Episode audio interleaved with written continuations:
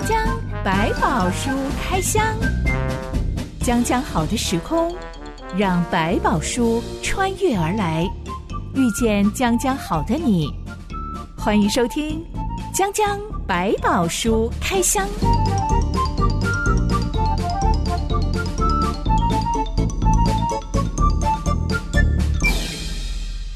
百宝书里有白宝，让知心和下班哥为你开箱来挖宝。Hello，我是知心。Hello，下班哥。我们花了很多时间来开箱摩西这个一代神人如何走完他的一生。嗯、是，现在改朝换代了，由新科接班人约书亚要来领军上达百万的以色列人。小板哥讲到接班人的条件，你觉得年龄跟成熟度有没有关系？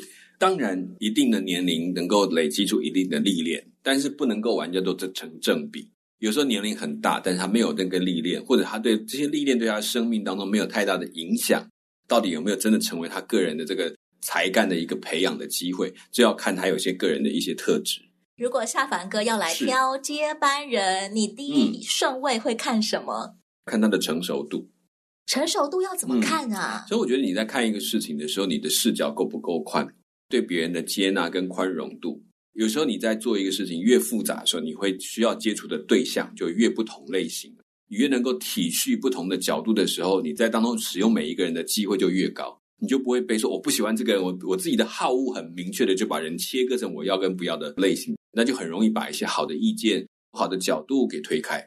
所以成熟度只能透过团队合作的过程当中来观察喽。嗯，嗯没有错。有时候跟年龄其实不是完全的有关联性。有的年龄很大，可是你可知道 这个人不成熟，想事情很片面，或者很自我，或太他没有办法站在一个不同的角度去思考，所以这就很可惜。但有一些可能，一方面天生的特质不错，然后另外一方面他在很多经历的事情上，他比较习惯自己去思考，自觉性很高。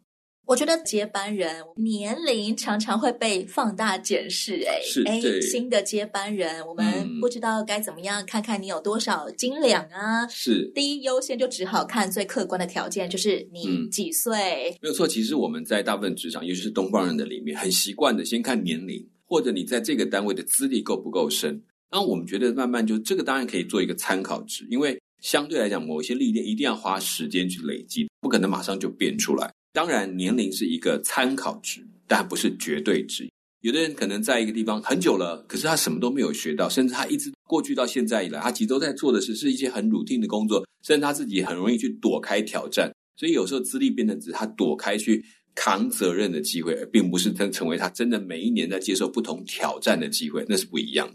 有没有遇到过一些年纪很轻，嗯、但是非常让下巴哥觉得嗯，嗯欣赏他？有，我觉得其实有时候碰到一些年轻人很乐意去学习，他懂得自己不够。其实成熟的人指标是会一直不断去提醒自己，自己有哪些是不够成熟的。所以我们常常讲说，如果当你觉得你自己已经很成熟了，哇，你不得了，你很你已经太棒的时候，你大概就是不成熟的表征之一。因为你自满，对，过于自满，然后太不容易去体察到说，我的生命是有弱点的。成熟不表示你什么事情都完全的，是你对自己的认识够深，接纳度也够，对别人也有相当的认识。那这种程度来讲。他比较坦然去面对挫折啊，或失败，或者一些可能呃不容易处理的状况，他比较不会被完美主义给绑死，或者说啊没有按照他的意思就是不对的状态去思考一个问题。所以很多人会说，成熟跟谦卑是成正比的。嗯、用一个具象化的图像，就是麦穗或者是稻穗的图片。怎么样看那个稻穗是不是越来越成熟，可以收割了呢？嗯、代表它越来越重，而当它越来越重的时候，头就垂，头就会垂下来。是没错。用这个具象化来比喻，嗯、一个人越来越成熟的时候，他其实是会越来越谦卑的。是，嗯。锵锵百宝书开箱，我们今天要来开箱约书亚这个新任领导人为他们即将面对的挑战所采取的第一项秘密任务。这段故事记载在约书亚记第一到二章。一段月之后，我们来开箱。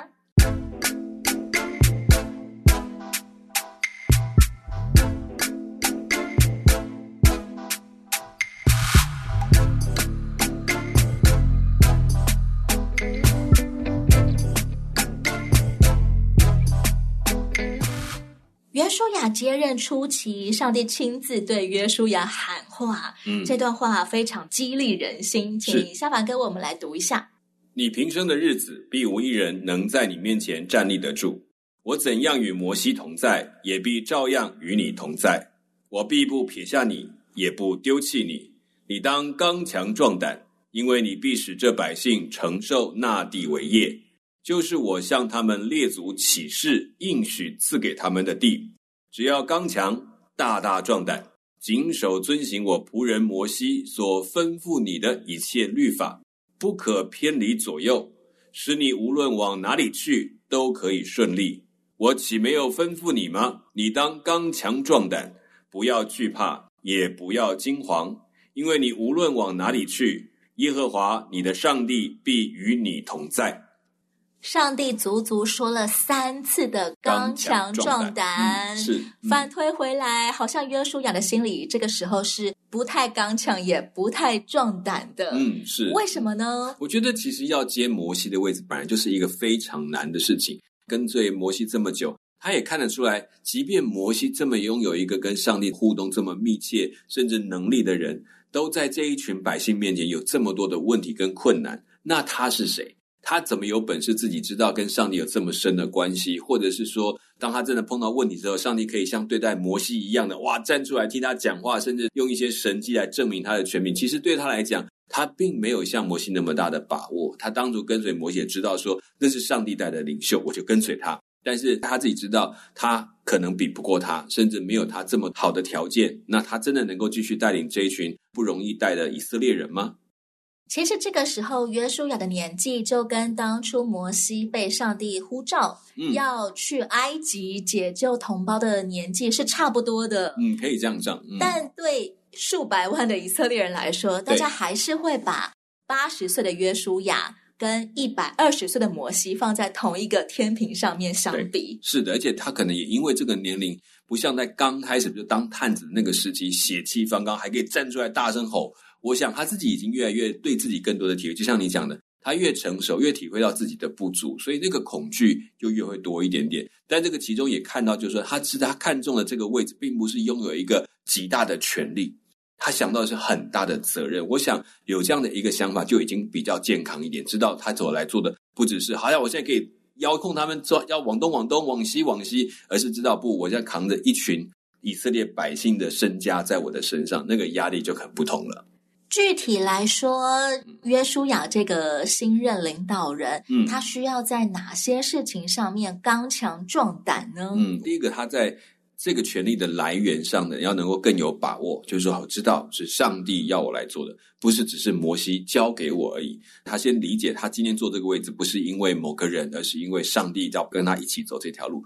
第二个，他可能需要知道，就是说，在他自己跟摩西之间的落差，哪一些东西他就是没有办法跟摩西来比较，他能够放得下，知道我不是要去跟他比较。那我呢，我自己有哪些优点是做得好的，或者是能够被拿来善用的，我就把它大大的去发挥。我想把这几个点抓到之后，我相信他就开始正走进他自己来担任这个领导的路线。终于，我不是站在强人的影子下。而是我自己用我这个个性，用我的这个生命的特特质、优缺点一起来担任这个角色。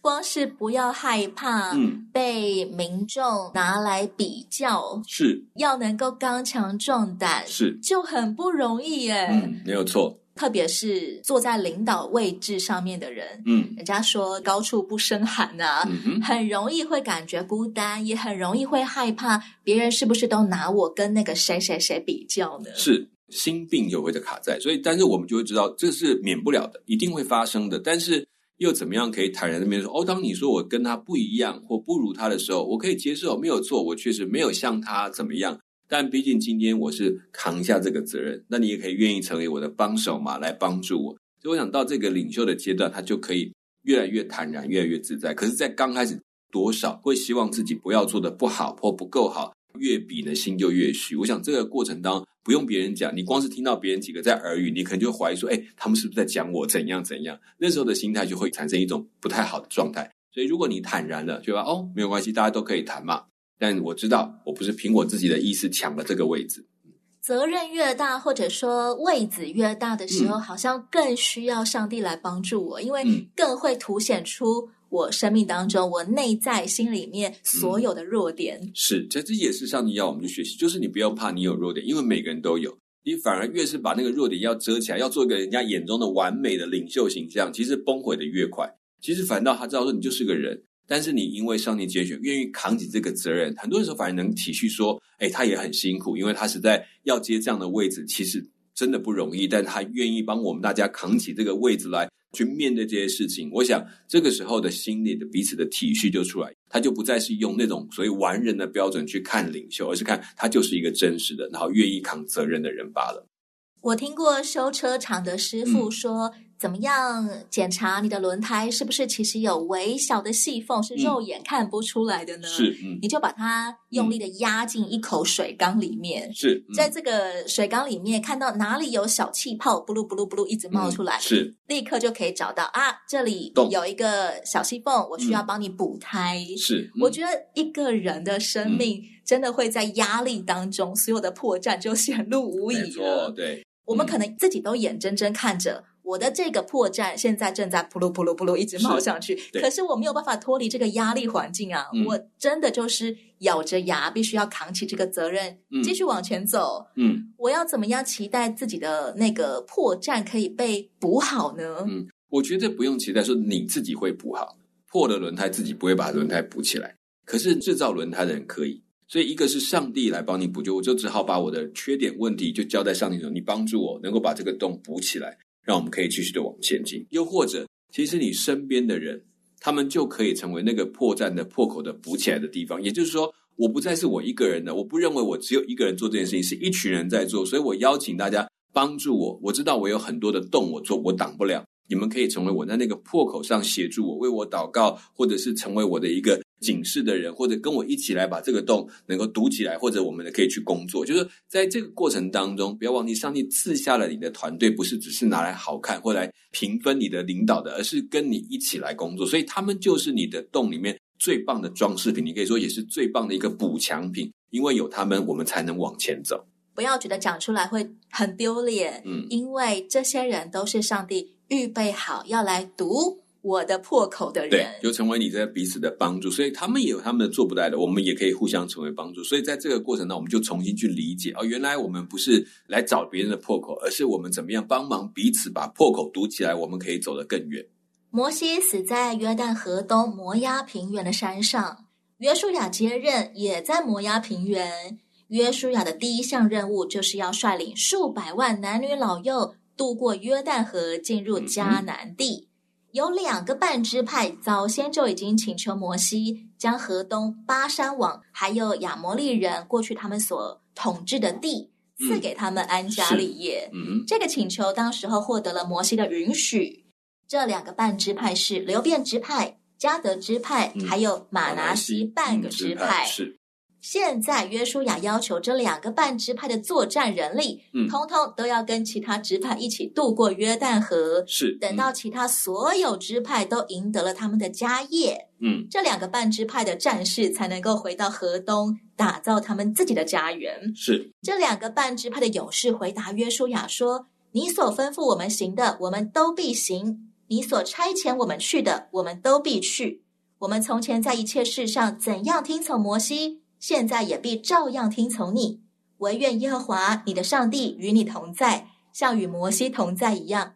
无论什么人违背你的命令，不听从你所吩咐他的一切话，就必致死他。你只要刚强壮胆。嗯嗯，这段话 挺感人的，尤其是从被领导人口中说出来的，就、嗯、好像一个宣誓效忠的一个表示。很特别的是，他们也鼓励约书亚，嗯、你要刚强壮胆。是，嗯、是不是？其实数百万以色列人这个时候也都明白，我们的新领导人约书亚，嗯、他现在压力山大，所以我们要支持他。嗯，我觉得也可能是因为这样，因为毕竟这一群人大概也跟他们一起走过来。那约书亚他不是哦，一直在旁边突然冒出来的，他是一直跟在摩西身边，甚至可以说他是仅存下来能够带领他们的那个一个代表性的人物。他们也知道约书亚是什么样的人，所以他们能够在事实的这个阶段表达一种回应，让约书亚可以放心。我相信这也是因为这么多年的相处在一起，然后也被他带领的过程，他们已经对他很有信心了。所以他们的盼望是我们可以相信你，但是我们更盼望是上帝跟你在一起。那这样的话，我们就更不用害怕。所以也提醒了约书亚说：“对，我知道你经接的位置。”有很大的压力，但不用紧张，我们已经跟你站在同一边了。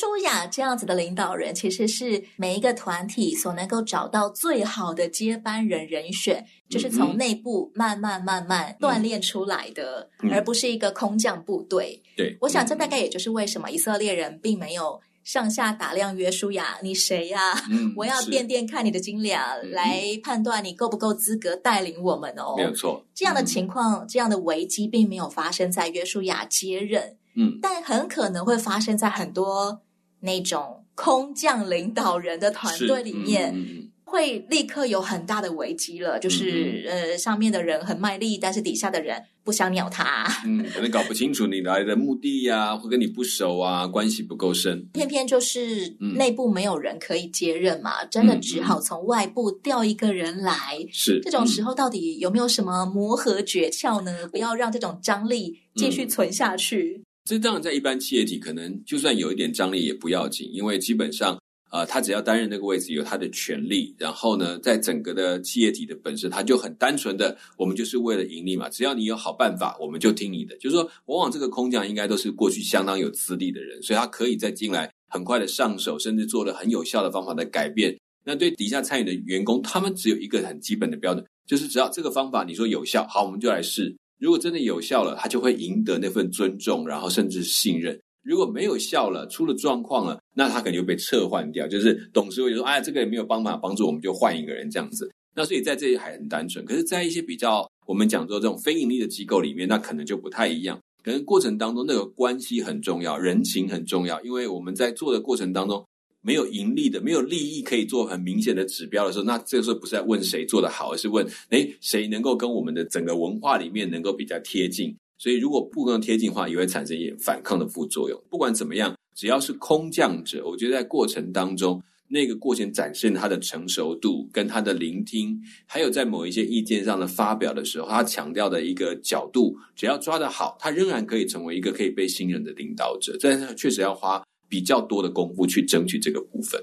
我也听过有年轻人分享说，他很喜欢他们部门来的新主管，因为这个新主管不只是很有资历，嗯、他实际上也很有实力，嗯、能够带领大家过五关斩六将，各式各样老问题、新问题，对，嗯、都可以慢慢慢慢的去化解，所以大家都。很服他，嗯、很快这个部门就同心合意呀、啊。对对对，所有的事情效率都变快了。没错。但是遇到其他部门的时候，嗯、其他部门看他们这么的顺利，嗯、就眼红，不太爽他们，嗯、好像觉得你谁呀、我们在这边二十年了，嗯、你一个新来的人做的有声有色，那把我们放在哪里呢？没错。可是他确实也做的不错，就对了。因此，其他的部门就处处来个不合作运动，刁难一下。最后，这个主管带着大家把全年度的一个大案子对做完了。当时候被大家认为这是一个屎缺。对，他做完了他当初承诺的大案子之后，嗯，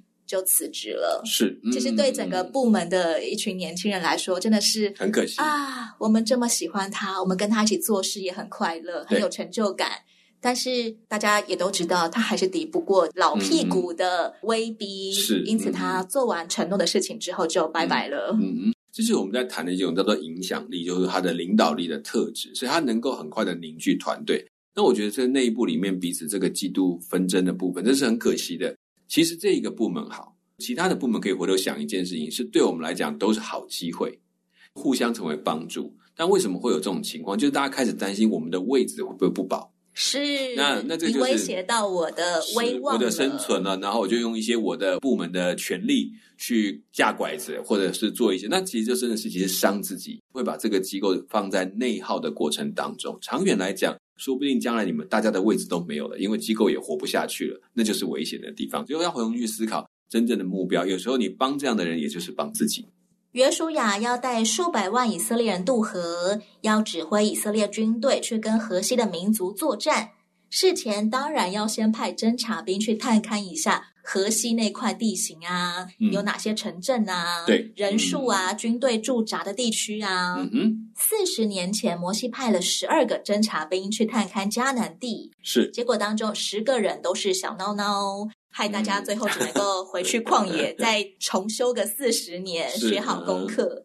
现在轮到约书亚要派出侦察兵了，嗯，他竟然只派了两个人，嗯，嗯，有没有基于某种前车之鉴啊？说不定真的有这么想说，也许就人多嘴杂，搞不清楚状况，就把什么讯息都带回来。你说那些叫小孬孬，我觉得也不能怪他们啦。就是说基本上这些探子呢，可能他只是看到对自己有利跟不利的地方，而且加上有时候大家一哄抬。一个人怕，然后其他人说对对啊对啊对啊，那个你知道那个对啊对啊，就不要变成什么样的状况。想象力渲染下去，嗯、就仿佛真的事实了。对，然后刚好在这个探的过程当中，他们其实对整个自己敌我的认识还不够深，像现在可能就比较清楚，所以他们就找到的是可能很适合做探子的，也就是说有这个本领，能够去查探我们真正需要情报的对象，所以也培养出来，所以觉得两个人就够，因为你太大的阵仗一进去，可能就被人家盯上。真正厉害的情报员，两个就够了。嗯，是，就是他们知道要做什么，要收集什么材料，所以相信他们去做的片查的过程。然后，第一个速度很快，效率很高；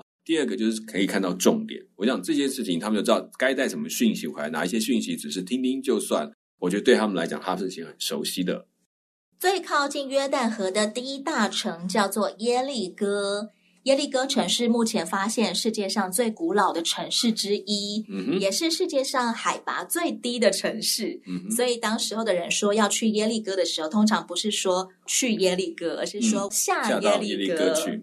耶利哥城占地差不多有三点五公顷，考古出土的石墙、城楼，还有用泥砖砌成的房屋。年代可以追溯至西元前八千多年前，到七千多年前这样子的时段哦。嗯、就像约旦河东的摩崖平原，约旦河西的耶利哥城也是一个绿洲，嗯、跟更往西边的那块很干的。没有水的犹大山地相比，嗯、是一个水草丰美、非常富饶的地方。是，嗯，两个以色列侦察兵要去探勘的，就是这个耶利哥城。嗯，他们两个东看看西看看，到了晚上要住宿，要下榻。这两个侦察兵竟然选择入住一个叫做喇合的妓女家。是，嗯，住在妓女家是一个很好的掩护办法吗？当然可以这样讲，说在这里面来的人杂。在这样能够随意进出的家户里面，不以为怪啊，就很正常。就是这种，就是给这些外地人到处都跑，所以他们进去那边就不会被显得很突出、很特别。可能这一段的路程，也有人在说，他们其实已经探查完了大部分要探查的地方，不只有耶利哥城，还包括周边的许多的城邦或路线，他们都查不差不多。但是这当中已经稍微有人被留意到，有些人这些人怎么会特别去看这些路线？可能对方你就开始有警觉。那当然，内部的人。也可能已经开始注意到有一群人准备要进来了。他们从过去到现在，越来越发现这股势力越来越大，在外面的几个强敌都被打掉了，摩押人也消失了。所以对他们来讲，哇，那接下来如果要进到我们这边是怎么样？实际在内部有一个紧张的状态，所以他们选择喇合这边。第一个就像讲，哦，可以稀释注意力，但是也从另外角度来讲，因为正派的人或者比较不太敢轻易踏进去，或者说不会去轻易去接触这些人。所以呢，可能少一点机会在里面碰到这些政府或者是当地的一些眼线的机会。所谓做妓女这种行业的人，嗯、他的家真的就是嗯妓女户吗？嗯、还是他也算是一种普通的民宿饭店？当时来看，这样的妓女，她的住家里面确实有居住的地方，就好像酒店里面兼营有妓女的事情。以前在某一些驿站的里面，他是有有人在做性交易的。但是也有单纯来住宿的。这个喇合，她也可以是旅店女主人，嗯，不一定真的是从事性交易的妓女。对，当然，我纯粹要看客人他要不要这件事情，就是等于他，但是确实他是可以接受的，这些服务都通包了。对对对，就是所以在这个在这种古代的里面，他可能没有办法分得那么清楚。明明才两个人而已，他们的行踪好像立刻就被耶利哥城的守卫发现了。嗯。有人来敲喇合家的门，叫喇合把这两个以色列侦察兵交出来。是，嗯、喇合却把那两个人藏在房顶的麻街当中。嗯嗯，然后回复耶利哥守卫说：“有啊有啊，这两个人真的有来过。嗯，但天黑城门要关的时候，就走了，他们就离开耶利哥城了。嗯、守卫一听，就赶紧往约旦河的方向追去了。嗯。这个名叫喇合的妓女就跑上房顶，跟两个以色列侦察兵说：“我知道耶和华已经把这地赐给你们，并且因你们的缘故，我们都惊慌了。嗯，这地的一切居民在你们面前心都消化了，因为我们听见你们出埃及的时候，耶和华怎样在你们前面使红海的水干了，并且你们怎样带约旦河东的两个亚摩利王西宏跟噩，将他们进行毁灭。”我们一听见这些事，心就消化了。嗯，因你们的缘故，并无一人有胆气。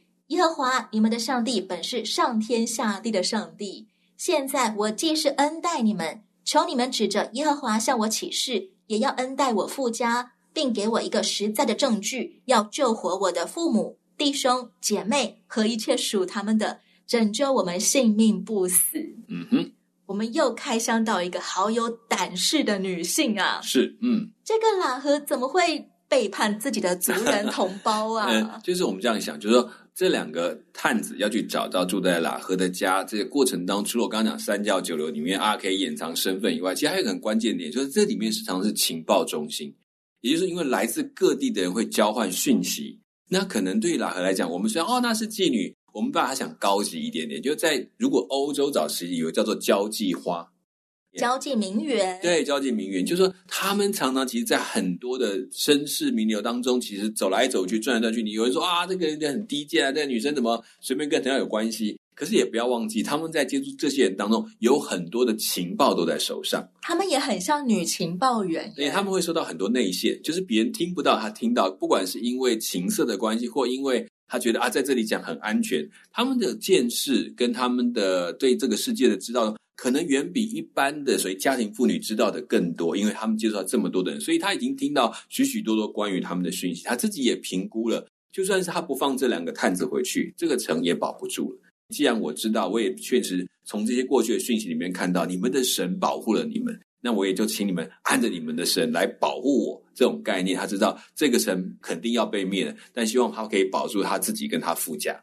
这个喇合让人感到惊奇的一点就是，嗯，他不单单只是听说过以色列人的神耶和华很厉害而已。嗯，他说耶和华你们的上帝本是上天下地的上帝，是，嗯，不是像我们一般的神明有分科的，是，呃，你管农业，嗯，你管天气，是。你们的上帝是管上天下地的上帝，嗯，没错。像喇合这样子的人，在耶利哥城只是少数吗？我不敢说是不是少数，但确实不多。也就能够这么看得广的不多，可能进进出出的这许多人，让他知道他听到了这许多的战争跟赢的过程，让他可以分辨这个神好像没有一个神可以跟他敌对。他们管天的、管地的，对他来讲都没有用，都在他的手中。所以他讲得出那个上天下地的神，这个连以色列人本身自己都有时候讲不出来。他可以知道这是以色列我的神，是但是从哪个看到说这么多的战争里面，已经证实这个神不是普通的神哦，没有一个神在他面前站立得住。所以他当他说出这句话来，可见他已经听到多少的传闻了。他能够认出耶和华是可以统治万邦万族的人各种地形都可以。对对，是因为有人说他是山神嘛，有人他是水神嘛，这个是战神嘛，就发现如果这些都包下来，那真的是上天下地了，都是他的了。